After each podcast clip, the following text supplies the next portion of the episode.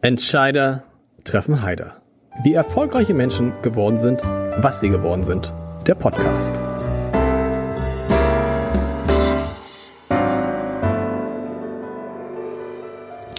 Herzlich willkommen. Mein Name ist Lars Heider und mein heutiger Gast hat den Termin immer wieder verschoben und verschoben.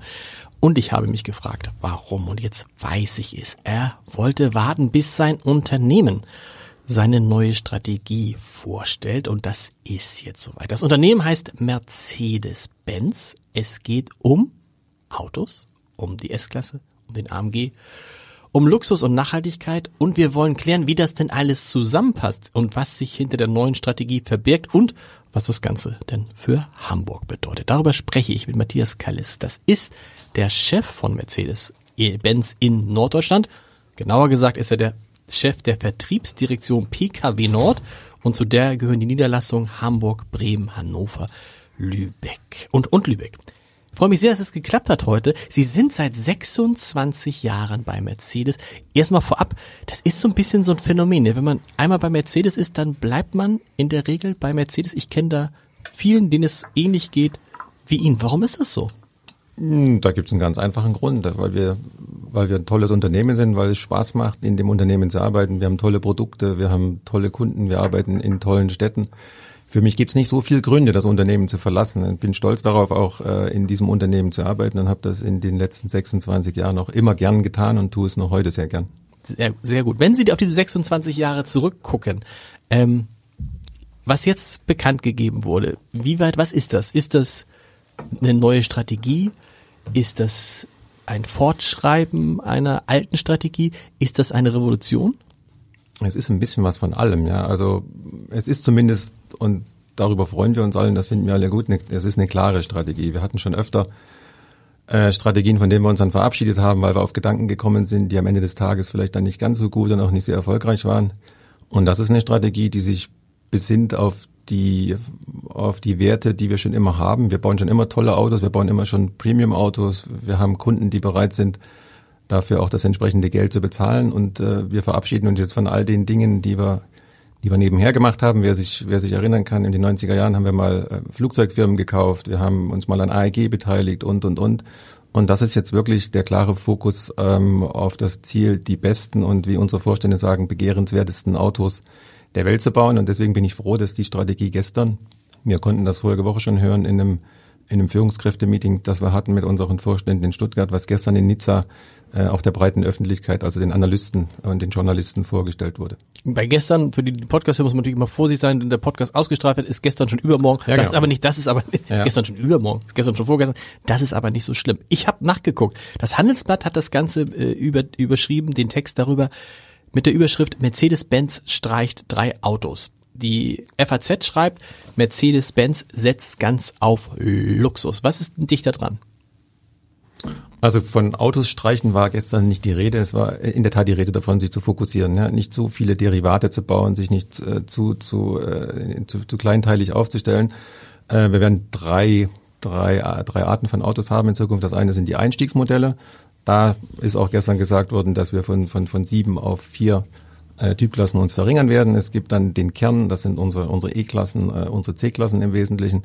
Und es gibt dann das, worauf wir uns in Zukunft sag mal, vornehmlich auch konzentrieren werden, wo auch die meisten, die meisten Investments laufen werden. Und das ist dann wirklich der, der High-End-Bereich, ja, mit AMG, mit der G-Klasse äh, und alles im Prinzip dann in Zukunft auch voll elektrisiert. Okay, wenn wir jetzt aber sagen, es fallen Typklassen weg, dann stimmt das doch, was das Handelsblatt schrieb. Drei Autos, es fallen natürlich nicht drei Autos sondern drei Typen. Das heißt, A-Klasse, B-Klasse wird es perspektivisch nicht mehr geben, wird nicht mehr gebaut werden. Also Ola Kelenius hat gestern dazu gesagt, das äh, überlasse ich der ihre, CEO, ja, der CEO des Unternehmens, genau. CEO, ja, gesagt, das überlasse ich ihrer Fantasie. Also es wird im im äh, im unteren Bereich eine Kürzung geben, ja. Also wie die genau aussieht, was das genau bedeutet, äh, ist gestern nicht gesagt worden und dem kann und möchte ich auch nicht vorgreifen, aber es wird da ganz klar äh, eine Komprimierung geben im unteren Bereich. Warum? Weil man sich verabschieden will von dem Gedanken, ein Vollsortimenter sozusagen zu sein, also ähm, Autos für jede Preisklasse anzubieten?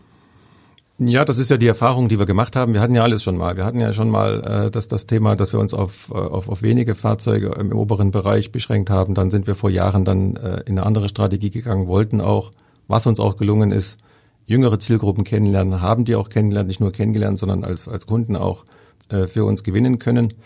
Äh, und irgendwann und gerade in der heutigen Zeit muss man sich, glaube ich, für einen, für einen Weg entscheiden. Und wir haben uns jetzt für den Weg entschieden, äh, uns in, in dem Luxus-Premium-Segment ähm, aufzuhalten äh, und so ein Stück weit aus dem, ähm, sag mal, aus dem Massensegment rauszugehen. Ja.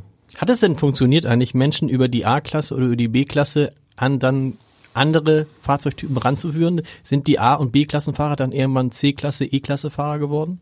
Also ich glaube, dass es da jegliche Form äh, der Ausprägung gibt. Es gibt sicherlich A-Klasse und B-Klasse-Fahrer, die dann mehrere A- und B-Klassen gefahren sind, äh, die sich dann vielleicht auch zu einem Smart, ähm, die auf den Smart umgestiegen sind. Aber es wird sicherlich auch viele Fälle gegeben haben oder es hat viele Fälle gegeben, äh, die dann ein Stück weit sich nach oben orientiert haben, vielleicht auch altersbedingt, dass man gesagt hat, komm, man fängt mit 25, 28 Mal mit einer A-Klasse an und dann gönnt man sich eine C-Klasse, eine E-Klasse. Also glaube ich, das hat generell schon funktioniert. Trotzdem gibt es gute Gründe, jetzt äh, sich auf das, äh, das Thema zu fokussieren und auch zu konzentrieren.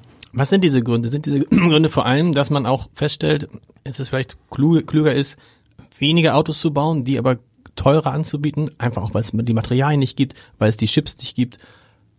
Ich glaube, das ist im Augenblick so ein temporäres Problem. Das äh, kann man, glaube ich, hat mit der Strategie weniger zu tun. Das Thema Material, Rohstoff und auch äh, im Wesentlichen die Chipknappheit. Das ist ein Thema, was wir gerade regeln müssen, mhm. was wir auch ähm, aus meiner Sicht ganz gut hinbekommen, auch natürlich mit, mit vielen Gesprächen mit unseren Kunden, die da nicht immer einverstanden sind, aber viel Verständnis haben. Weil, weil die Lieferzeiten so, wo, wo liegen wir jetzt im Moment so von bis, Lieferzeiten?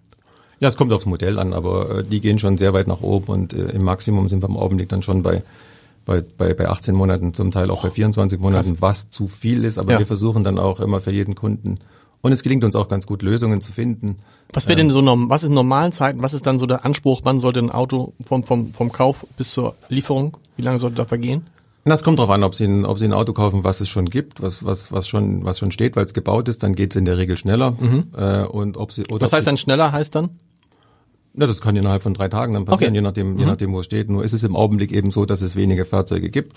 Ähm, das geht uns aber nicht alleine so. Das geht im Prinzip dann auch jedem ähm, Automobilhersteller so und wenn sie ein Fahrzeug nach Wunsch bauen, was ja bei uns sehr häufig geschieht, was ja spezifisch auch in Deutschland sehr häufig geschieht, dann waren die Lieferzeiten auch in der Vergangenheit schon von, von drei Monaten bis vier, fünf Monaten, das war normal. Ja, Im Augenblick ist es halt verstärkt, weil wir viele Fahrzeuge nicht in der Form bauen können, wie wir sie gerne bauen möchten oder wie unsere Kunden das möchten, weil eben die Teile nicht verfügbar sind oder nicht, nicht in der, in der Anzahl und in der Zeit verfügbar sind, wie wir sie bräuchten.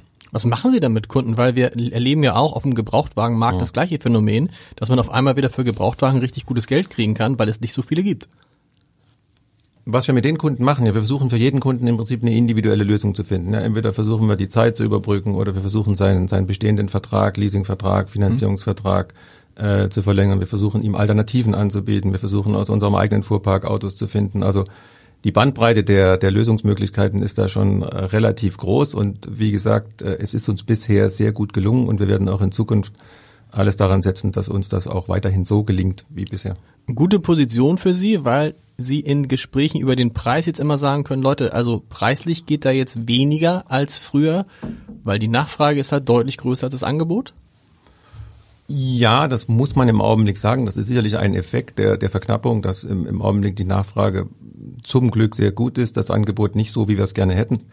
Äh, und das hat Auswirkungen auf den, auf den Preis. Aber gerade auch der Preis und die Preisstabilität ist ja etwas, was auch, und Sie haben es ja vorhin gefragt, ähm, was auch ein Ziel und auch ein Bestandteil der, der neuen Strategie ist, dass man eben ähm, sehr, sehr hoch, hochwertige Luxusautos, ich sag's mal so, baut mit all dem, was dazugehört. Nicht nur Autos baut, die mhm. Luxus sind, sondern auch sondern auch ein Dienstleistungsangebot ähm, strickt, was am Ende des Tages Luxus ist, sowohl wenn der Kunde online unterwegs ist als auch offline. Äh, wir kommen ja später noch dazu, was wir in unseren Betrieben machen, was wir auch hier in Hamburg machen. Ähm, das zahlt ja alles auf eine Luxusstrategie ein. Das muss ja auch alles in irgendeiner Form äh, finanziert und bezahlt werden und dazu braucht man eine gewisse Preisstabilität und das ist uns in der Vergangenheit nicht so gut gelungen, auch weil wir vom Vertriebssystem äh, her da vielleicht nicht ganz so gut aufgestellt waren. Äh, und das gelingt uns im Augenblick ganz gut durch diese, durch diese Faktoren Verknappung von Rohstoffen, äh, Verknappung von, von Bestandsware. Aber es ist ein Thema, was wir auch in der Zukunft äh, uns auf die Fahne geschrieben haben. Das Thema Profitabilität äh, äh steht ganz, ganz oben auf der, auf der Strategieliste. Heißt aber für den Kunden erstmal, die Autos werden teurer.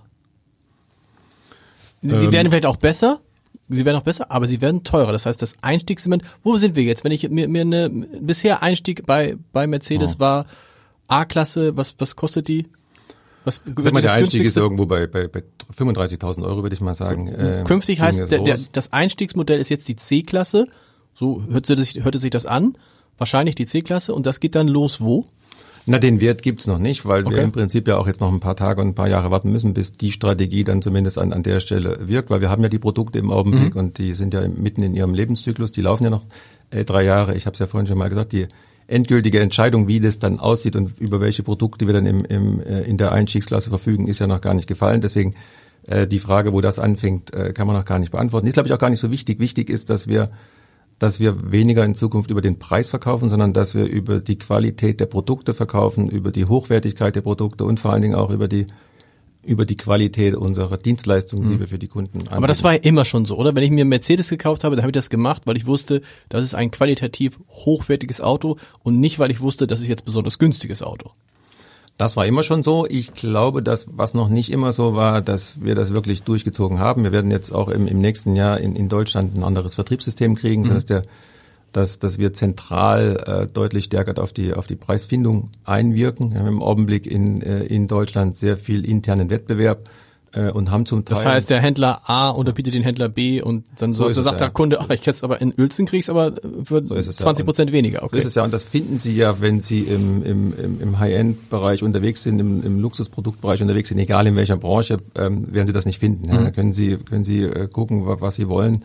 Ähm, da ist immer der Preis stabil und äh, was wir in der Vergangenheit gemacht haben, war nicht immer gut für die Marke ähm, und war vielleicht auch nicht immer gut für das, was wir uns später leisten konnten, was wir investieren konnten was wir dann auch in in Kunden investieren konnten, in Betriebe investieren konnten, einfach in Voraussetzungen investieren konnten, um Kunden adäquat bedienen zu können. Aber wie kriegen Sie das hin, dass nicht der Händler in Uelzen sich denkt, pff, Hauptsache ich verkaufe das Auto und nicht der Händler und nicht die, die Kollegen in Hamburg? Indem sie über den äh, über über ein Direktvertriebsmodell gehen und und äh, einfach aus einer Zentrale heraus sagen auf eine sehr intelligente Art und Weise der Preis ist äh, ist fix. Ja, der ist jetzt dann an der Stelle äh, auch nicht durch einen Händler festlegbar, sondern der wird durch die Zentrale festgelegt und der ist dann halt am gleichen Tag in München analog wie in Hamburg oder in Düsseldorf, in Dortmund, wo auch immer. Aber den Händler gibt's noch. Den Händler wird es geben und es wird auch und äh, Den Auto, das Autohaus gibt's auch noch. Also was ich, wenn ich künftig mir einen Mercedes kaufe, dann gehe Ja. ich in ein Autohaus, eine Niederlassung oder einen Händler und was passiert dann? Eigentlich alles wie immer. Die, die Dienstleistung ist die gleiche, die Beratung des Verkäufers ist die gleiche. Ich sage immer, wenn ich auch mit unseren Leuten über das Thema spreche, es geht um das Thema Preis-Leistungs-Verhältnis. So, und umso größer und umso höher die Leistung ist, umso größer die Produktqualität ist, umso mehr ich als Kunde bekomme, umso mehr bin ich auch bereit, äh, dafür zu zahlen. Aber das heißt, ich kann jetzt eigentlich nicht mehr sagen, so mal was, so wie man es früher gemacht hat, so, jetzt sind wir mal zusammen, was ist da jetzt noch drin? Weil das gibt's nicht, weil derjenige, der vor Ort ist, kann nicht entscheiden, ich lasse dir jetzt 10% nach. Das wird es nicht mehr geben. Nein, das Auto hat, hat den Preis, aber wie gesagt, wir müssen es schaffen, dass wir diesen Preis rechtfertigen, nicht nur von der Produktqualität und das ist unsere Aufgabe als Händler. Unsere Aufgabe als Händler ist es nicht und das war der Fehler in der Vergangenheit, äh, den Preis so sehr nachzulassen, bis der Kunde das Gefühl hat, jetzt passt die Leistung zum Preis. Unsere Aufgabe wird es sein, die Leistung so anzubieten äh, und dem Kunden äh, eine Leistung zu verkaufen, die den Preis wert ist. Das ist So. dieses alte, dieser alte Spruch, äh, dass viele Leute gar kein Auto gekauft haben, sondern den Rabatt. So ist es, ja. Also es ist, es ist ja so, es ist in der Autoindustrie generell so, da können Sie, da können Sie hingehen, wo Sie wollen. Äh, Es wird viel im Augenblick über den Preis verkauft.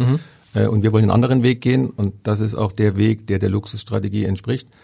Äh, Und wollen eine Leistung anbieten, Die ihren Preis hat. die ihren Verste- Preis genau. hat und die auch ihren Preis wert ist und für die der Kunde auch bereit ist, diesen Preis zu zahlen. Heißt aber, sie gehen damit auch das Risiko ein, dass andere, dass bestimmte Kunden sagen, nee, mache ich nicht. Also für mich gibt's da nichts mehr, das ist das eine. Für mich gibt's kein Auto mehr, was mich interessiert. Für mich gibt's keine Preisklasse mehr, die mich interessiert. Und ich gehe zu jemand anders, der mir diesen Rabatt gibt. Das Risiko besteht. Das Risiko bestand ja bisher auch schon. Also es ist ja bisher auch ähm, le leider so gewesen, dass nicht alle Menschen Mercedes fahren. Das wird auch in der Zukunft so sein. Ähm, aber wir wollen die, die, die, die unsere Autos schön finden, die gerne Mercedes fahren, die den Wert der Autos und auch den Wert der Dienstleistung zu schätzen wissen und die bereit sind, auch das dann dafür zu bezahlen. Äh, für die wollen wir alles tun äh, und von denen wollen wir so viel wie möglich haben. Aber es werden nicht alle Menschen sein. Aber die waren es bisher auch nicht.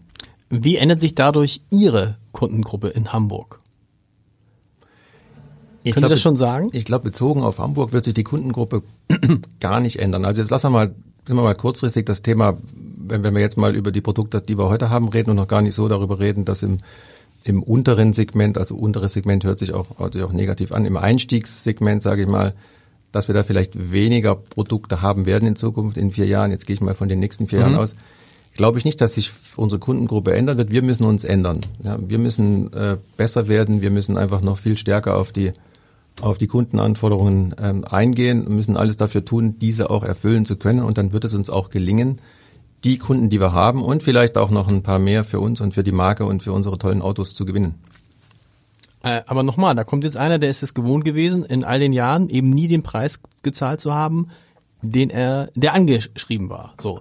Und jetzt sagt er, okay, ich verstehe, ihr wollt diesen Preis von mir haben, aber was kriege ich denn dafür mehr? Denn ein super Auto habe ich ja bisher auch schon gekriegt. Also muss ja irgendwas oben drauf kommen, wo man, was auch immer. Das, das ist natürlich dann äh, die Diskussion, die dann kommen werden.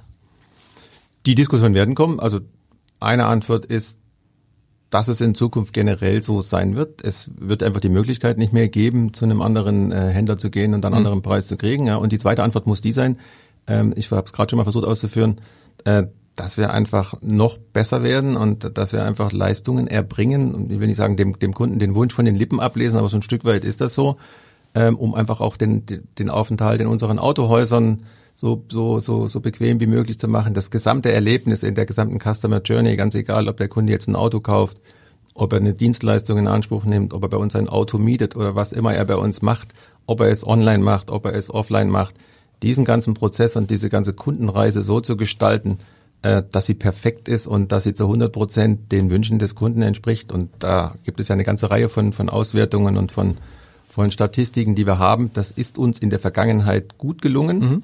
Ist es uns gut genug gelungen? Nein, das kann man, das kann man besser machen und das wollen wir besser machen. Klingt, als ob es personalintensiver wäre. Als ob die Betreuung, wenn man nicht mal schnell beim Preis nachlassen kann, dann muss die Betreuung, die Beratung, die Betreuung nach dem Kauf, während der Phase, muss dann ja exzellent sein. Brauchen Sie dann mehr Leute? Auf jeden Fall nicht weniger. Nee, das hört sich nicht nach weniger an. Das hört sich aber auch nicht nach mehr an, weil wir gucken müssen, dass wir uns auf das konzentrieren, was wichtig ist. Also es gibt ganz viele Dinge. Stimmt, Sie verkaufen ja wahrscheinlich auch weniger Autos künftig. Also das wollen wir eigentlich nicht. Nee, das, okay. das, das wollen wir eigentlich nicht. Auch wenn es, ich meine, ich denke mir, A, B-Klasse wird ja eher so, wir werden eher mehr von verkauft worden sein als von so einem AMG. Ja. Im, also, also der, der erste Schluss wäre der, dass man in der Tat darauf, äh, darauf kommt, dass man sagt, na, wenn es diese Modelle nicht mehr gibt, dann werden es, dann werden es weniger. Mhm. Ähm, aber wir investieren ja sehr viel in Produkte, auch im, im ich habe das schon gesagt, im mittleren Bereich, im, im Kernbereich der Luxusstrategie und vor allen Dingen aber auch im, im High-End-Bereich. Äh, da wird es ein, wird's ein Produktfeuerwehr geben. Das gibt es eigentlich heute schon. Wir werden sehr viel investieren auch in die in die Präsentation dieser Produkte, sehr viel auch in diese Dienstleistung, die mit diesen Produkten zusammenhängt. Und insofern gehen wir davon aus, dass wir da ein Stück weit, äh, äh, ein größeres Stück von dem Kuchen abbekommen und einfach unsere Marktanteile ein Stück weit ausbauen an der Stelle. Äh, insofern würden wir uns so schnell noch nicht geschlagen geben und sagen, das muss dazu führen, dass wir weniger Autos verkaufen. Wir wollen die, wir wollen die Menge halten, aber auf einem anderen Niveau. Und nochmal gesagt, ich habe es ein paar Mal gesagt, äh, wir wissen, dass wir da noch ganz andere Dinge dafür tun müssen und noch viel, viel näher und viel, viel agiler auch im Kunden sein müssen. Interessant ist ja, dass Mercedes auf etwas setzt, ähm, was erstmal nicht mit dem Gedanken der Nachhaltigkeit verbunden ist. AMG, S-Klasse, G-Klasse, da sieht man diese riesigen Monsterwagen, die hochmotorisiert sind, die extrem viel ähm, äh, Treibstoff verbrauchen, Benzin verbrauchen. Wenn Sie diese Strategie machen, dann reden Sie davon, dass das alles Elektrofahrzeuge sind. Wir reden über Elektrofahrzeuge oder reden wir auch über Verbrenner? Also wir reden ja bei, bei uns im Konzern über, über das Thema Nachhaltigkeit mit einer ganz, ganz hohen Priorität. Wir reden auch über die Frage oder über das Ziel, dass wir bis äh, in die 30er Jahre hinein komplett äh, CO2-frei werden mhm. wollen. Das heißt, wir gehen voll im Augenblick auf das Thema Elektro. Natürlich ist das nicht im, im Laufe von ein, zwei Jahren äh, machbar und auch realisierbar. Wenn man aber mal schaut, was die letzten ein, zwei Jahre passiert ist, wenn man sich die Produkte die Produkte anschaut, wenn man sich den Anteil an, an Hybridfahrzeugen anschaut, den Anteil an rein elektrischen Fahrzeugen anschaut und auch den, den Rückgang an, an Verbrennern und wenn man sich anschaut, was in der Pipeline ist, was in Zukunft mhm. äh, kommt, was an Entwicklungsleistung im Augenblick äh, getan wird, ähm, da war ich vor drei Jahren noch skeptisch. Ich bin heute mehr als optimistisch. Ich würde sagen, sicher, dass uns das gelingt und ich bin sicher, dass das Ziel äh, 2039 oder vielleicht auch schon ein paar Tage früher ähm, CO2-frei, also komplett auf, auf Elektro zu setzen, erreicht wird. Also wir gehen ganz klar auf das Thema elektrisch.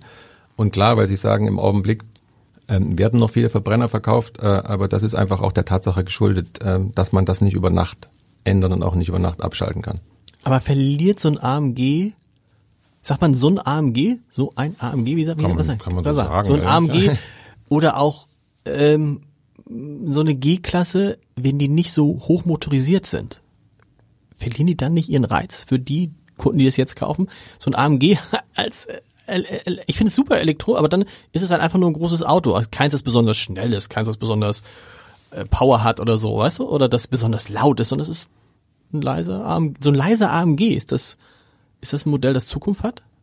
Ich beantworte die Frage. Ich lade Sie mal ein. Sie kommen mal vorbei und Sie fahren mal mit unserem mit unserem EQS. Das ist unser unser im Augenblick High-End Elektroauto mhm. ähm, mit einer Reichweite von 650 Kilometern. Das ist ein ganz anderes Fahrerlebnis, aber es ist ein es ist ein absolut agiles, dynamisches und total interessantes. Das glaube ich, aber es ist halt komplett anders. Genau. Und jetzt komme ich zur, zur Beantwortung der Frage. Natürlich ist es so, dass wir alle ein Stück weit aus der Zeit kommen. Ich persönlich auch. Ich fahre diese Autos auch gern. Die sind hoch emotional. Die mhm. machen einen Heidenspaß. Das macht auch einen Riesenspaß ähm, über die Autobahn zu fahren mit, mit 500 PS. Aber es ist halt so, dass wir uns von, von diesen Themen äh, verabschieden müssen und dass wir ein Stück weit, nicht ein Stück weit, sondern dass wir sagen müssen, dass das passt nicht mehr, das äh, passt nicht mehr in, die, in, in das Thema Nachhaltigkeit und die Ziele, die wir haben. Insofern ähm, werden wir diesen Weg gehen müssen und die Transformation gehen müssen. Das tun wir auch. Aber klar ist es so und wir verkaufen ja im Augenblick noch viel von den Fahrzeugen, nicht weil wir sie äh, dem, dem Kunden aufoktrieren, sondern weil er sie haben will. Die Nachfrage ist riesengroß.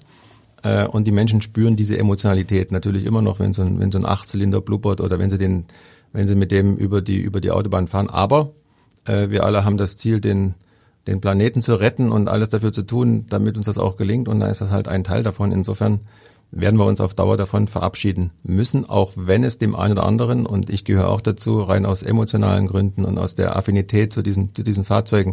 Wir haben die letzten 20 Jahre ja damit gelebt und dafür gekämpft und gefiebert. Auch wenn es uns an manchen Stellen schwerfällt, aber, und deswegen habe ich es gesagt, wenn Sie die neuen Fahrzeuge mal fahren, werden Sie feststellen, dass das zwar ganz anders ist, äh, dass es aber auch hoch emotional ist, dass es einen Heidenspaß macht, dass es sehr dynamisch ist äh, und da bin ich mir mittlerweile sicher, dass, dass, dass uns das gelingen wird und dass das auch die Kunden genauso begeistern wird, wie sie begeistert waren äh, von der Verbrennergeneration. Wo kommt die Emotionalität her? Ähm, inwieweit hat das, also wenn man sich so ein Auto kauft wie ein AMG, dann hat das doch viel mit Geschwindigkeit zu tun oder? Verkaufen Sie solche Autos überhaupt irgendwie in Ländern, wo es klare Geschwindigkeitsbegrenzungen gibt? Ich denke jetzt mal in Österreich, wo du eh nie schneller als 130 fahren darfst. Ich glaube, es ist in den meisten Ländern so, dass du nicht schneller als 130 fahren darfst. Hat das mit der Geschwindigkeit zu tun oder wo ist, wo ist dieses Emotionale bei diesem Auto? Ich könnte sagen, da muss man einfach mal einsteigen und äh, ich habe schon in einem ja, drin gesessen, ja, ja, gar keine äh, noch also gar keine Frage, aber ich finde zum Beispiel für mich emotionaler oder so ist tatsächlich dann so, wenn man auf Mercedes guckt, so eine S-Klasse, weil das sowas hat wie so ein Schiff, man gleitet so dahin, man hat aber nicht dieses, das ist ja nicht sportlich eine S-Klasse, also na unsportlich ist es auch nicht, aber es ist nicht, es ist nicht der, das Gegenstück zum Porsche 911 oder so, äh, der AMG vielleicht eher, aber äh, was ne, also was ist ähm, was ist das? Wenn es nicht, ist es, was ist es, wenn es nicht die Geschwindigkeit ist? Was würde passieren, wenn morgen in Deutschland 130 nur noch gefahren werden dürfte? Würde dann noch Leute einen AMG kaufen? Ich glaube ja, weil's, äh, weil ich glaube, die Geschwindigkeit ist nicht der nicht der Hauptpunkt. Also es gibt bestimmt Menschen, da ist es die Geschwindigkeit. Ähm, es gibt sicherlich ganz ganz viele unterschiedliche Gründe, warum man äh, warum man einen AMG kauft. Aber äh, es ist das Thema Affinität zum Auto, es ist das Thema Affinität zur Technik, es ist das äh, Thema Affinität zu ja, zu mittlerweile atemberaubenden Interieur und auch Exterieur, mhm. wenn Sie die Fahrzeuge sehen, die sind halt einfach, die sind halt einfach schick, die sehen, die sind sportlich, die machen Spaß und äh, wenn ich mich so im Straßenbild umgucke und und auch mit mit mit mit Kunden von uns rede, dann stelle ich nicht fest, dass das jetzt dass das jetzt Geschwindigkeitsjunkies sind und und dass sie so ein Fahrzeug kaufen, weil sie irgendwie mit 300 in der Nacht über die Autobahn mhm. äh, brettern wollen, sondern weil sie einfach fasziniert sind vom Produkt, weil sie einfach fasziniert sind vom vom vom Design, weil sie sich wohlfühlen, weil sie sich sicher fühlen, weil es komfortable Autos sind weil sie sportlich sind und weil sie sie auch gut anhören wahrscheinlich. Ja? Also es ist sicherlich eine, eine Mischung aus vielem. Ähm, aber die Geschwindigkeit ist es an erster Stelle mit Sicherheit nicht. Aber künftig wird viel wichtiger sein, was kann das Auto, oder? Also im Sinne von, was fasziniert mich an einem Auto dann vielleicht, dass es zum Teil selbst fahren kann, was ja viele Autos auch von Ihnen heute schon können. Man muss immer noch die, die, die, die Lenk, den Hand ans Lenker äh, ja. machen Aber in Wahrheit fahren die Autos, also wir reden immer über selbstfahrende Autos und denken, wann kommen die eigentlich? In Wahrheit haben wir die schon, oder? Bestimmt, das geht schon, man darf es halt nur nicht. Also sie können es schon, man darf es nur nicht. Es gibt ja, gibt ja gute Gründe auch. Und Klar. wir sehen ja auch gerade an, an den Versuchen, die in Amerika stattfinden mit, mit Tesla, dass auch ab und zu mal ein paar Sachen passieren. Das ist ja ein relativ schwieriges Thema. Also das ist aber ein, ein rechtliches Thema. Technisch ist da schon vieles möglich und ich selber habe gerade das Glück, eine, eine S-Klasse zu fahren und wenn Sie damit über die Autobahn fahren, Sie können da die Hände vom Lenkrad nehmen und der, der hält die Geschwindigkeit, der fährt, der weist Sie aber dann nach, äh, nach ein paar Sekunden darauf hin, die Hände bitte wieder ans Lenkrad genau. zu nehmen. Das müssen Sie auch tun, tun Sie es nicht, geht er in Notlauf und fährt nicht weiter. Ja, Also insofern sind die technischen Möglichkeiten, die wir haben, sind schon weiter als das, was wir im Augenblick schon äh, zur Nutzung anbieten, ja, weil da viele viele rechtliche Fragen noch, äh, Gewährleistungsfragen, wer ist verantwortlich, wenn etwas passiert äh, und und und geklärt werden müssen. Das ist ein ziemlich ziemlich heikles Thema, aber mit Sicherheit ein Thema, was was was in Zukunft äh, immer wichtiger werden wird, weil es halt weil es halt komfortabel ist, weil es auch viele Kunden gibt, die das die das haben wollen. Und ja, und vor allem, vor allem fand, verbessern Sie mich, aber ja. weil Mercedes doch auch immer dafür stand für maximale Sicherheit. Also ja, ja. Menschen, die Mercedes gefahren haben, haben es auch gefahren, weil das große Autos sind, wo man das Gefühl hatte, wenn mal was passiert, kann mir in diesem Auto wenig passieren, weil Mercedes immer schon bekannt war für äh, groß, hohe Sicherheitsanforderungen. Trotzdem haben sie sich anders als Volvo entschieden, eben nicht jetzt zu sagen, Volvo hat, glaube ich, gesagt, bis 2030 soll kein Mensch mehr in einem Volvo sterben. Also durch einen Unfall so, so in die Richtung hätte man ja bei Mercedes auch gehen können und sagen, wir setzen darauf, wir machen die sicherste Automarke der Welt. Äh, ob wir die sicherste Automarke der Welt sind, weiß ich gar nicht. Aber nee, wir, stehen, das hätte das Ziel sein können. Ja, ja. ja. Wir, wir stehen ja für Sicherheit und ich meine, es gibt ja ganz viele äh, Innovationen in den in den letzten Jahren, die heute in allen Autos verbaut werden, die mhm. ja die ja von von von Mercedes Technikern oder Entwicklungsingenieuren erfunden wurden. Insofern steht natürlich Mercedes natürlich ähm, für, für Sicherheit. Das war schon immer so und das wird auch in der Zukunft so sein. Das ist auch ein entscheidendes Momentum und das sind wir aber nicht alleine. Das ist bei allen ein entscheidendes Momentum, die sich mit dem Thema autonomes Fahren äh, befassen, weil wir alle haben ja nichts davon, äh, wenn wir am Ende des Tages autonom fahren und sich die Unfallquote erhöht, die sollte ja minimiert werden oder wie Sie gerade sagen, möglichst auf, ähm, auf Null gefahren werden durch das autonome Fahren. Wenn man große Autos baut, heißt es natürlich auch, dass man auch in dem Prozess sich viele Dinge einfallen lassen muss, um eben da auch CO2-neutral zu sein. Ne? Also normalerweise will erstmal denken, je weniger Material man braucht, je weniger man, desto weniger CO2 braucht man auch. Auch das ist in dieser Strategie eingepreist. Das heißt, auch die Herstellung der Autos soll CO2-neutral sein, nicht nur der Betrieb der Autos. Ja, ja, das ist, ähm, das ist ein ganz wesentlicher Bestandteil. Also wir wollen im Prinzip in der kompletten Wertschöpfungskette klimaneutral werden. Ja? Mhm. Also nicht nur ich sage immer nicht nur das, was hinten aus dem, aus dem Auspuff rauskommt, sondern wir wollen auch komplett äh, das Thema Nachhaltigkeit spielt in, äh, in, äh, in jeder Fabrik überall eine Rolle bei uns. Ja. Wir wollen klimaneutral auch in der Herstellung werden, also komplett als, als Konzern, von der Entwicklung bis, bis zum Vertrieb und natürlich die Produkte sollen klimaneutral fahren, keine Frage. Da wird ganz, ganz viel, ganz, ganz viel gemacht. Jetzt bin ich kein, kein Ingenieur und arbeite auch nicht im Einkauf und auch nicht in der Produktion, aber ich weiß von Kollegen und wir hatten gerade vorige Woche wieder ein Meeting, dass das Thema Nachhaltigkeit aller, allererste Priorität bei uns hat und dass da wirklich viele Anstrengungen unternommen werden, auch viel Geld investiert wird, ähm, um da unseren Teil dazu beizutragen, dass uns das auch ähm, gelingt. Wo sind Sie, wo sehen Sie denn jetzt die wesentlichen Konkurrenten? Sie verabschieden sich also, VW ist kein Konkurrent mehr, zum Beispiel. Also zumindest im, im, in der Bandbreite. Porsche, das zu VW gehört, schon. Oder nicht? Ja, wir reden ja lieber von, von Wettbewerbern und ja, genau. ähm, wenn man mal guckt, was, was sind so unsere Hauptwettbewerber, dann waren es immer schon die Kollegen von Audi, es waren immer schon die Kollegen ähm, von BMW, es sind die Kollegen von Porsche, klar. Mhm. Ähm, es sind neuerdings auch die Kollegen aus Amerika von Tesla und äh, es werden einige dazukommen. Gerade auf dem auf dem Thema Elektromobilität passiert ganz ganz viel auch in auch, auch im Luxussegment. Das ist ja die Frage, ne? Also ist nicht so, dass jetzt, dass man sagen kann, Mercedes grenzt sich jetzt schon von äh, Tesla ab, weil Tesla deutlich billigere Autos haben wird in in seinem Sortiment. Naja, also wenn Sie mal gucken, was so ein Tesla kostet, so richtig billig sind die ja auch nicht. Dann können Sie auch mal 100.000 Euro dafür bezahlen. Stimmt, aber Einstiegsmodell und, geht auch schon bei 50, 60.000. Ja, los, ja, ist jetzt auch nicht, ist jetzt auch nicht billig. Stimmt. Da werden wir auch zu Hause sein. Okay. Also Tesla ist schon ein sehr ernstzunehmender Konkurrent, auch technologisch sehr ernst zu nehmen. Ähm, weil da kann man sagen, was man will. Der war ja der, der Pionier und wenn es ihn nicht gegeben hätte, dann wären wir alle in dem Thema Elektromobilität wahrscheinlich noch nicht so weit, wie wir heute sind, weil er uns natürlich getrieben hat und weil wir irgendwann alle gemerkt haben, oh, da entsteht etwas ähm, und der macht etwas, da sollten wir auch ein bisschen mehr Pace drauf geben und sollten mhm. uns darauf konzentrieren. Und ich glaube, dass, dass Tesla schon sehr viel dafür getan hat, dass alle Automobilisten im Thema Elektromobilität große Schritte gemacht haben in den letzten Jahren. Insofern ist das ein sehr ernstzunehmender Wettbewerber, wenn man sich guckt, wie die, wie die Verkaufszahlen nach oben gehen, wenn man vor allen Dingen auch sieht, dass er mittlerweile auch Geld damit verdient, äh, muss man das schon sehr ernst nehmen. Ja. Sie haben vorhin gesagt, dass immer noch die Nachfrage nach äh, Autos mit Verbrennermotoren so groß ist. Das wundert mich, weil ich hätte jetzt gedacht, wenn man, äh, wenn man all das erlebt, was wir gerade erleben, dass man dann eigentlich gar nicht mehr auf die Idee kommen kann, einen reinen Verbrenner ein Auto mit einem reinen Verbrennermotor zu kaufen, sondern dass man Minimum ein Hybrid möchte, aber eigentlich ein E-Auto. Weil man sich doch an fünf Fingern äh, abzählen kann, dass dieses Auto in fünf, in zehn Jahren äh, allein schon keinen hohen Wiederverkaufswert mehr haben wird.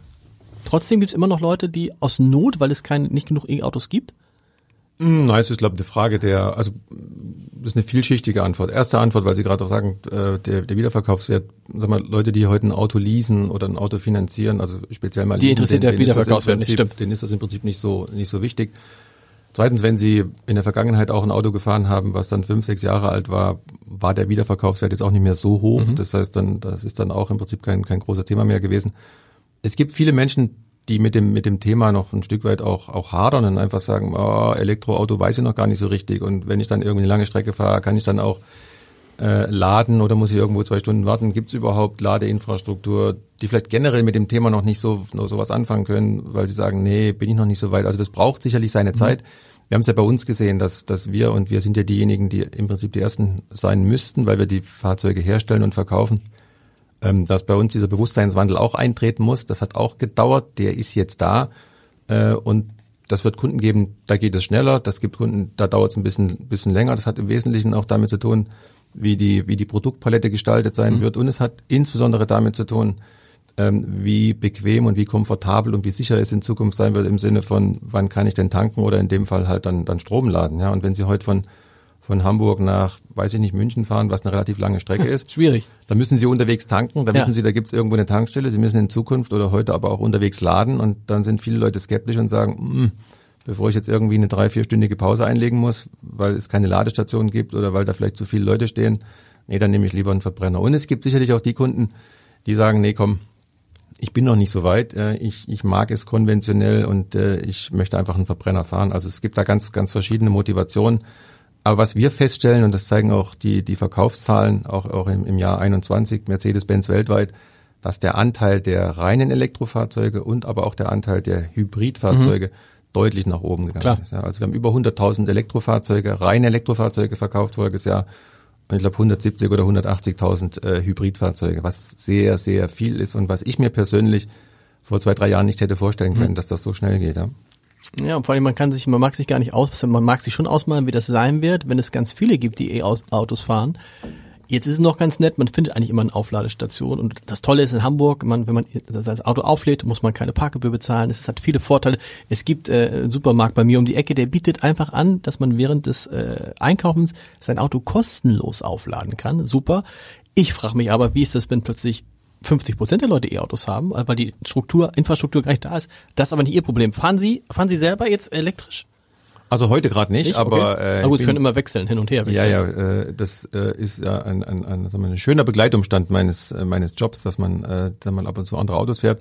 Ich muss es aber auch und ich möchte es auch, weil ich weil ich wissen möchte, was was wir für Autos haben, weil ich viel Kontakt auch habe mit mit Menschen, mit Kunden und dann gerne auch Auskunftsweg bin. Und abgesehen davon, und das ist eigentlich das Hauptinteresse, ähm, bin ich auch ein absoluter Autofan. Äh, an, an, ansonsten macht der Job auch so in dem in der Form keinen Spaß. Aber weil Sie gerade fragen, ich bin die letzten vier Wochen viele Elektroautos mhm. gefahren und äh, ich gebe es ja zu und es hört ja heute niemand zu. Ich war ich war am Anfang auch skeptisch und weil ich auch so ein, so ein Fan bin, auch so ein so ein Verbrenner-Fan und auch unsere unsere Autos, auch speziell die AMGs toll finde.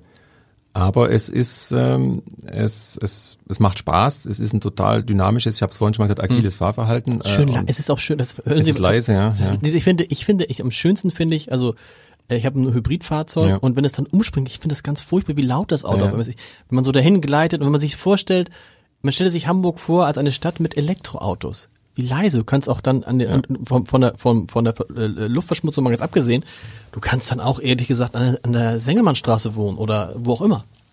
Ja, das ist schon eine schöne kommen, ne? Vorstellung, ne? wird kommen. Ja, das wird kommen, denke ich mal. Und das wollte ich gerade noch sagen. Und, und, und vor allen Dingen ist es auch, man hat ein gutes Gefühl, wenn man so ein Elektroauto fährt. Ne? Genau. Gerade auch wenn man in der Stadt unterwegs ist, weil Sie gerade sagen, da kommt halt, da kommt halt nichts Schlechtes hinten raus. Ne? Also insofern, ähm, mir macht das Spaß und ähm, ähm, ich ähm, werde das oder ich habe das in meinem Kopf äh, geschafft, aber habe im Augenblick das Glück, äh, noch beide Welten dann auch nutzen zu können. Sie haben es gerade vorhin, kurze Zwischenfrage, vorhin einmal so kurz gesagt, äh, die meisten leasen ja. Was ist Ihnen eigentlich aus Ihrer Sicht, was ist besser für Sie als Unternehmen, wenn jemand das Auto kauft oder wenn er es liest? Oder ist es egal? Ähm, also es, ich sag mal so, es gibt Phasen, da war, da wäre es uns lieber gewesen, wenn die Autos verkauft worden wären. Mhm. Es gibt Phasen, da ist es uns gar nicht so unrecht, wenn sie verließen. Wichtig ist die Mischung, dass die Mischung stimmt. Ja, das heißt, wenn wir ein Fahrzeug verließen, können wir sagen, wir wissen, in drei Jahren kommt der Kunde und äh, wir verkaufen das nächste. Vor allen Dingen kriegen wir das Fahrzeug, äh, was wir verliest haben, zurück und Stimmt. können es im Prinzip in den Gebrauchtwagenmarkt bringen. Also wichtig ist die Mischung. Am Ende des Tages geht es darum, was der, äh, was der Kunde möchte. Ja, aber unsere unsere wir mal, Angebote, Leasingangebote, Finanzierungsangebote sind gut und es geht schon, der Trend geht schon ganz klar dahin.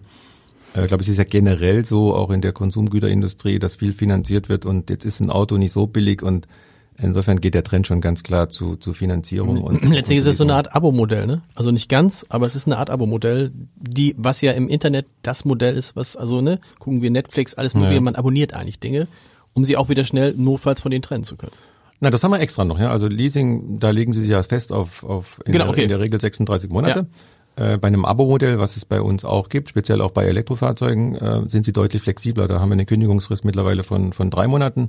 Also da tut sich ja ganz viel, auch was das Thema Mobilitätsangebote mhm. betrifft. Früher mussten sie das Auto kaufen, dann war es ihrs. Dann kamen die gerade angesprochenen Finanzierungs-Leasing-Modelle. Jetzt gibt's Abo-Modelle. Also das ist das Thema, was ich vorhin ansprach, Kundenwunsch. Was, was möchte der Kunde? Und äh, der Kunde hat ja heute verschiedene verschiedene Use Cases über das Jahr und äh, der braucht halt mal so ein Auto und mal so ein Auto und das versuchen wir abzubilden auch über über Vermietung und auch über Abo-Modelle. Was heißt diese neue Strategie, die ja schon so, wie sagen wir, mindestens eine kleine Revolution ist oder eine Rückkehr? Was heißt das jetzt für Sie konkret in Hamburg? Was ändert sich dadurch für Ihre Arbeit? Was ändert sich bei der Niederlassung? Was passiert da? Also ich persönlich bin ja jetzt vier Jahre in Hamburg ja. und ähm, als ich nach Hamburg kam oder das Glück hatte, mittlerweile darf ich das so sagen, nach Hamburg gehen zu dürfen, habe ich mir so Gedanken gemacht, naja, was, was sind das für Menschen, was, was, was, wie stehen die zum Auto? Und ich bin total positiv überrascht. Ich bin sowieso positiv überrascht von der Stadt und von der. Was, von was der, hatten Sie denn für einen Eindruck von der Stadt vorher? Nein, ich nee, gar keinen Eindruck. Ich wusste nicht, ob die. Sie müssen einmal kurz sagen, woher ja. Sie kommen, ursprünglich? Ich war die letzten Jahre in äh, lange in München gelebt genau. und äh, in Stuttgart und in, äh, in Berlin. Und Stuttgart, Berlin, von Berlin nach Hamburg kommen, das ist doch, für viele ist das eine Erlösung. Ja, ja, ich äh, habe das auch so empfunden, aber ge gelebt haben wir in Stuttgart. Ich bin, ich habe okay. sehr viel gependelt und, und nach Berlin geflogen. Aber Stuttgart ist ja jetzt, und das wollte ich sagen, Stuttgart und München sind Autostädte. Ja. Mhm. Ähm, Stuttgart ist äh, Mercedes, Porsche, weiß jeder, äh, München, BMW, äh, Audi in der Nähe. Äh, in Hamburg gibt's ja keine, kein, kein, kein Autohersteller, deswegen wusste ich nicht so richtig, wie, wie ist das dort oben. Aber weil Sie gerade fragen nach der Strategie, ich glaube, es gibt wenige Städte auf der Welt, bei denen die Strategie so gut passt wie, wie in Hamburg, ja, weil wir, glaube ich, genau hier auf das, auf das Klientel und auf die Menschen treffen, ähm, die bereit sind, auch für, für gute Produkte, für gute Dienstleistungen auch gutes Geld äh, zu bezahlen, die den Wert auch schätzen, die damit auch, äh, auch vernünftig und, und, und seriös umgehen. Und insofern glaube ich, dass wir hier in Hamburg gut dran tun, diese Strategie nicht nur umzusetzen, was das, was das Angebot an den, an den schieren Produkten betrifft, sondern auch umzusetzen, was die Frage betrifft, was müssen wir denn und welche Dienstleistung, welche Leistung an sich müssen wir dem Kunden bieten, damit er auch dieses von mir vorhin angesprochene Preis-Leistungs-Verhältnis äh, als, als, als gerecht und als, als adäquat empfindet. Ja. Aber das ist so interessant, dass Sie das genauso sagen wie der Porsche Hamburg, der Hamburgs Porsche-Chef, der äh, vor kurzem in diesem Podcast war. Weil das passt ja gar nicht zu dem Bild, was man von den Hamburgern und Hamburgern hat, wo es ja immer heißt, Understatement ist total wichtig. Nun ist ein Porsche oder ein Mercedes an sich kein Understatement. In Hamburg aber wiederum schon? Ist das die, ist das die Erklärung?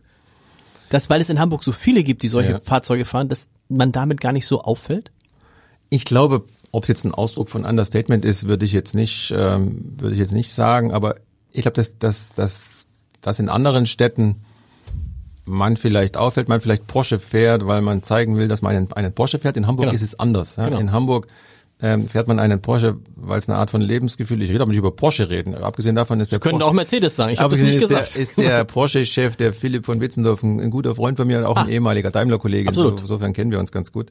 Ähm, aber ich glaube, dass der Hamburger Warum der Hamburger Porsche fährt, weiß ich nicht. Aber warum er Mercedes fährt, weiß ich, weil er einfach das, das, ähm, das, ähm, das Auto zu schätzen weiß, weil er einfach Qualität zu schätzen weiß äh, und weil es auch einfach ein Stück weit Lebensgefühl ist. Glaube ich. Was, was hat der viel Hamburg, mit Komfort zu tun, ne? Der Hamburger hat viel mit Komfort zu tun.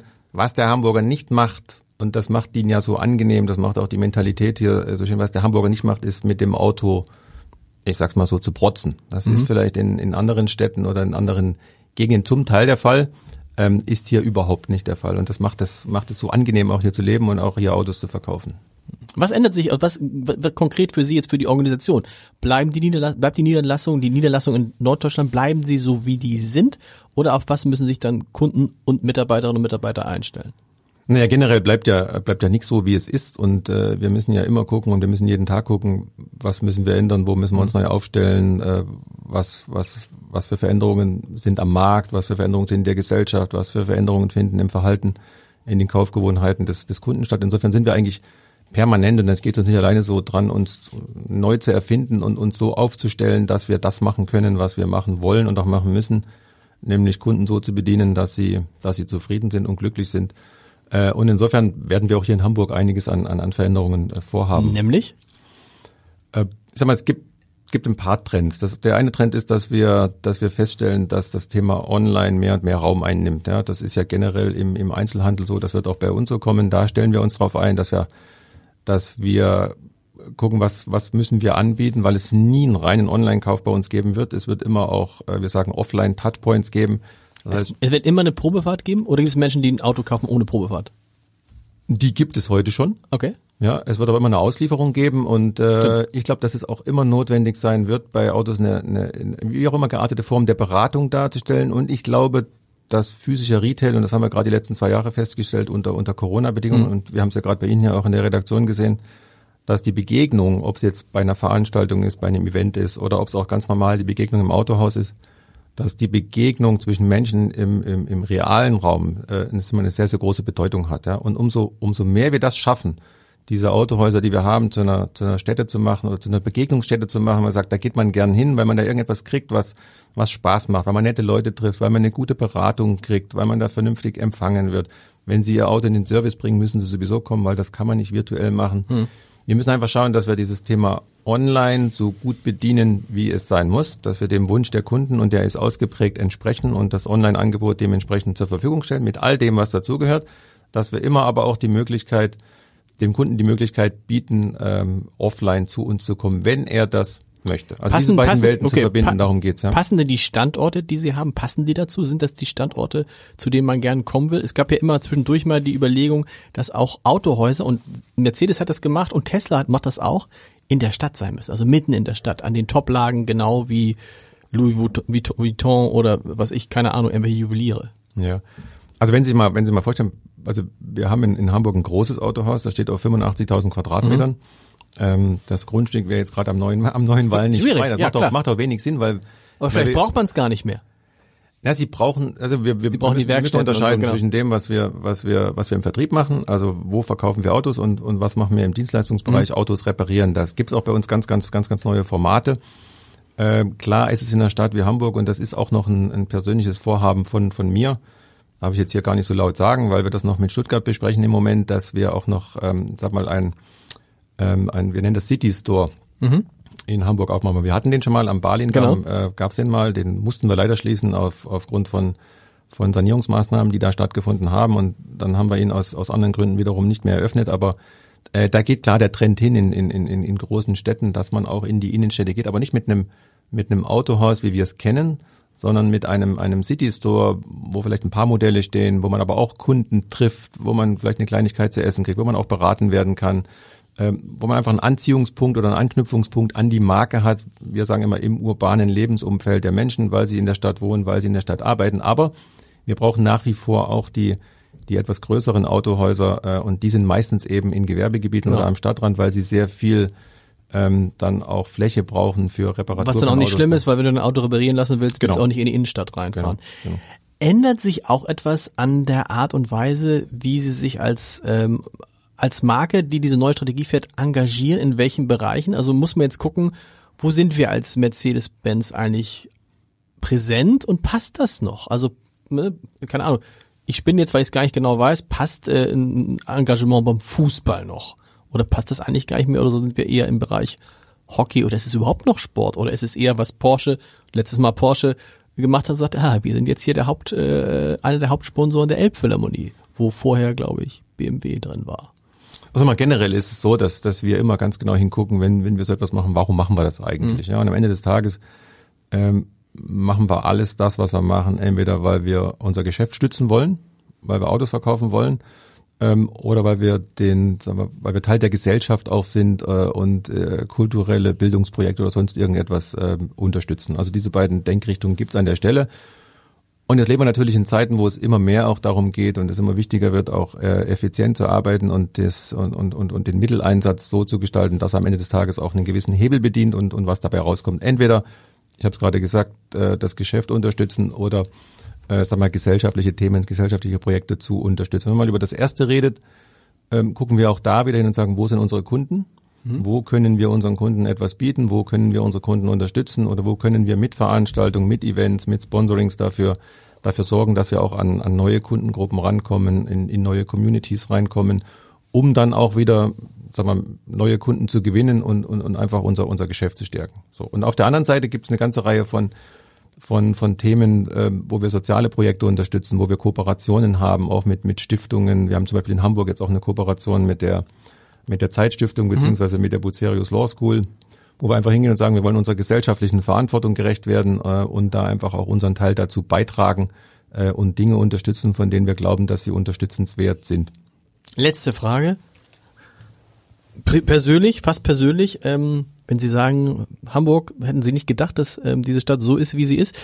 Was hat Sie am meisten überrascht als Neuhamburger sind sie ja nicht mehr, obwohl nach vier Jahren ist man immer noch Neuhamburger. Ja, man ist auch nach 30 Jahren noch Neuhamburger, oh. wenn man nicht im richtigen Stadtteil geboren oh. ist. Nein. Ähm, was hat Sie am meisten überrascht?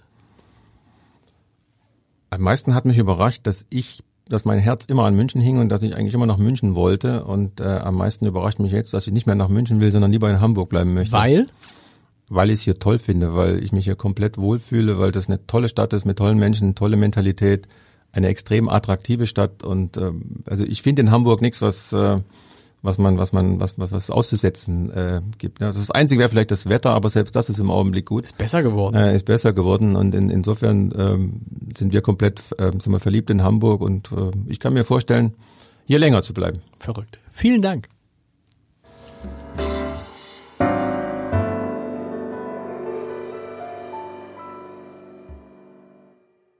Weitere Podcasts vom Hamburger Abendblatt finden Sie auf abendblatt.de slash podcast.